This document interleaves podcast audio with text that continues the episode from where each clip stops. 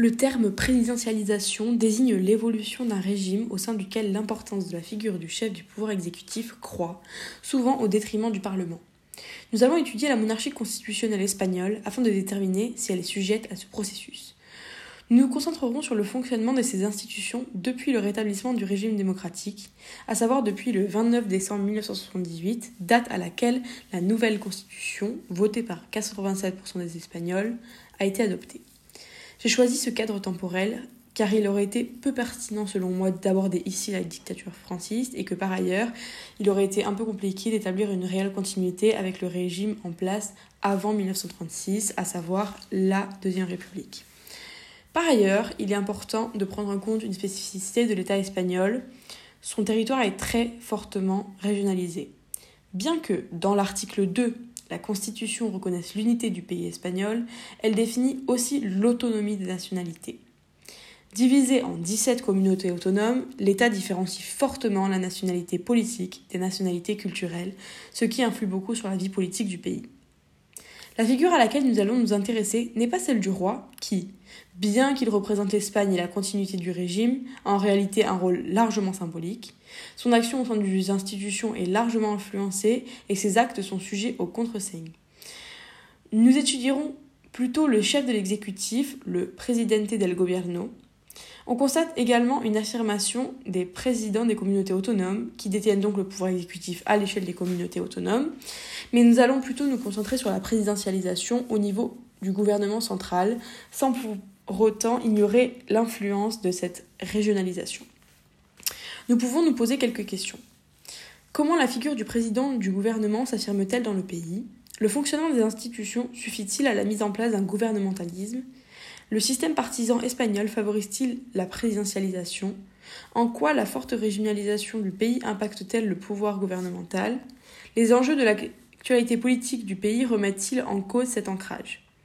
Afin d'apporter quelques éléments de réponse, nous verrons, euh, nous verrons dans un premier temps dans quelle mesure le parlementarisme rationalisé renforme l'influence du président du gouvernement et la stabilité de l'exercice de ses fonctions. Nous étudierons par la suite comment sa place évolue au sein du régime espagnol en raison de ses particularités. Dans un premier temps, nous allons voir de quelle manière le régime parlementaire rationalisé accorde une importance particulière au président du gouvernement. Tout d'abord, il faut savoir que la séparation des pouvoirs est souple, ce qui permet donc au chef du gouvernement d'être impliqué dans le pouvoir législatif. Il peut en effet être à l'initiative des lois, de la même manière que le Parlement ou encore le peuple peut l'être, à condition qu'il réunisse 500 000 signatures. L'implication dans ce pouvoir législatif se traduit aussi par la possibilité de produire des normes. Il peut s'agir de lois d'habilitation que le chef du gouvernement peut promulguer en la présence d'une délégation parlementaire ou bien de décrets-lois. Ceux-ci sont des mesures prises en cas d'urgence qui doivent être abrogées ou promulguées par le Congrès sous 30 jours. Sous le gouvernement actuel, de nombreux décrets-lois ont été promulgués. Le gouvernement non majoritaire en a d'ailleurs produit un nombre record. Durant les dix premiers mois du mandat, 35 décrets-lois ont été proposés au Cortés, un seul n'a pas été approuvé. Cela est impressionnant si l'on considère que le nombre maximum de décrets-lois adoptés en un mandat entier depuis 1978 était de 27. Le chef du gouvernement semble donc jouer un rôle législatif assez important. Il est toutefois responsable devant le Parlement. En effet, le régime est caractérisé par une révocabilité mutuelle qui autorise donc la dissolution du Parlement, mais aussi la question de confiance et la motion de censure définie par les articles 113 et 114. Celle-ci doit être proposée par un dixième des parlementaires la seule motion de censure qui ait été votée depuis 1978 est celle qui a eu lieu contre Mariano Rajoy en juin 2018, après le scandale politico-financier Gürtel. De plus, la légitimité du président et de son programme pour le gouvernement est principalement issue du Parlement, puisque son vote est décisif dans l'investiture. Le roi, après avoir échangé avec les chefs des partis représentés au Parlement, pressent un candidat. Celui-ci doit présenter son programme et son gouvernement devant le Congrès des députés, euh, qui doit donc après voter à la majorité absolue euh, pour euh,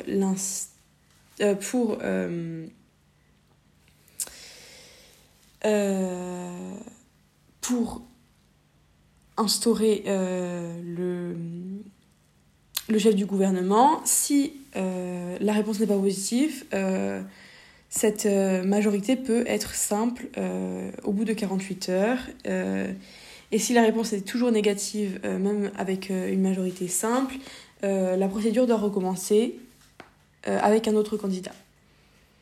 Ensuite, le parlementarisme rationalisé offre une certaine stabilité au gouvernement et donc à son président. Cette rationalisation s'effectue tant sur le plan normatif qu'au niveau de la responsabilité. D'une part, la rigidité constitutionnelle garantit la stabilité du régime. Dans le titre 10, il est question de la réforme constitutionnelle qui n'est pas une mince affaire.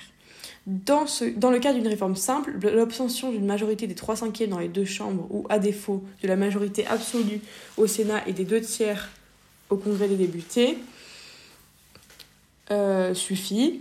S'il s'agit toutefois d'une réforme totale ou d'une réforme concernant les articles fondamentaux, touchant par exemple à la couronne ou aux droits fondamentaux, le processus est encore plus complexe. Euh, une majorité de deux tiers doit être obtenue dans les deux, dans les deux chambres, suite euh, à laquelle les deux chambres seront dissolues. Il faudra alors obtenir une nouvelle majorité de deux tiers dans les deux chambres.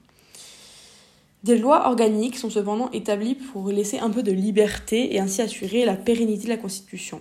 Les précisions apportées peuvent évoluer avec le temps plus souplement et ainsi éviter la nécessité de tout réformer. D'autre part, la garantie de la perdurance du gouvernement est assurée également par le caractère constructif de la motion de censure. La proposition de motion de censure doit s'accompagner de la proposition d'un chef de gouvernement remplaçant. Cela a été le cas pour euh, la motion de censure contre Mariano Rajoy. Par ailleurs, certains mécanismes permettent de garantir son influence. Il peut ainsi dissoudre de façon simultanée ou non le Sénat et le Congrès des députés. Cette possibilité reste limitée pour éviter une instabilité. Un an doit séparer deux dissolutions et une dissolution n'est pas valable sur une motion de censure dans, un second temps, nous allons nous pencher sur l'évolution de sa place au sein du régime espagnol en raison de ses particularités. D'abord, on peut observer qu'une forte tendance gouvernementaliste euh, a été favorisée par un fort bipartisme depuis 1978. Le gouvernement et son chef sont bien ancrés dans les institutions et leur fonctionnement. En effet, les rôles du gouvernement et de son, son président sont clairement définis dans les constitutions et plus particulièrement dans les articles 97, 98 et 100. Je vais vous lire donc l'article 97. Le gouvernement dirige la politique intérieure et extérieure, l'administration civile et militaire et la défense de l'État. Il exerce la fonction exécutive et le pouvoir réglementaire conformément à la Constitution et aux lois. Si le président du gouvernement est aussi prééminent, c'est aussi parce qu'il est une figure clé du paysage politique espagnol. Avant de devenir chef de gouvernement, il est à la tête d'un parti politique populaire, puisqu'il s'agit d'un des partis politiques euh, les plus influents du pays. Il est donc souvent bien connu par le peuple, ce qui est renforcé par une personnalité généralement très charismatique, comme celle de Pablo Sanchez, qui est même surnommé euh, par euh, de nombreux Espagnols El Guapo, à savoir le beau garçon. Cette légitimité a longtemps été accrue par le bipartisme marqué en Espagne. En effet, certains facteurs favorise les grands partis, autrement dit la majoritarisation du système. Ainsi, les voix obtenues par les partis détenant moins de 3% des voix sont réparties, ce qui favorise les grands partis.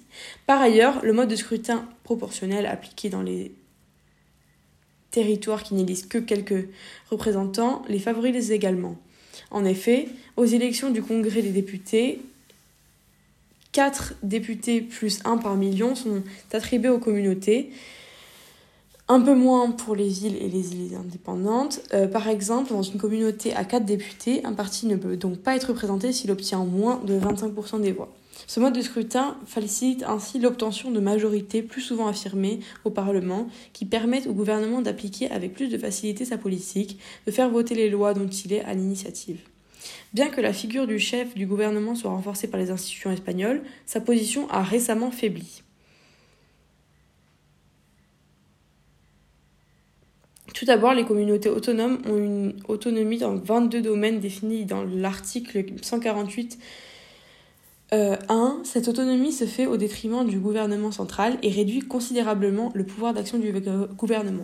Par ailleurs, certains problèmes actuels mettant à mal le système de bipartisme et entraînent une fragmentation politique.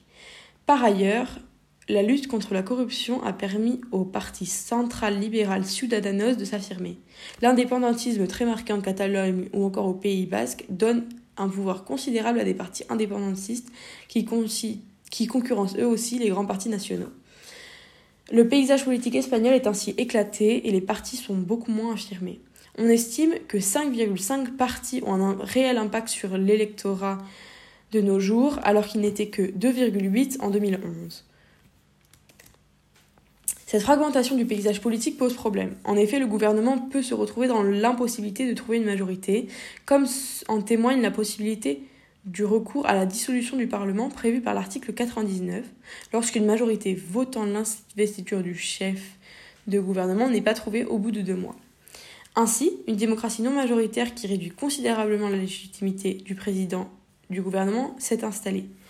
Le PSOE de Pedro Sanchez aux élections du 10 novembre 2019 n'a obtenu que 28% des, euh, aux élections législatives.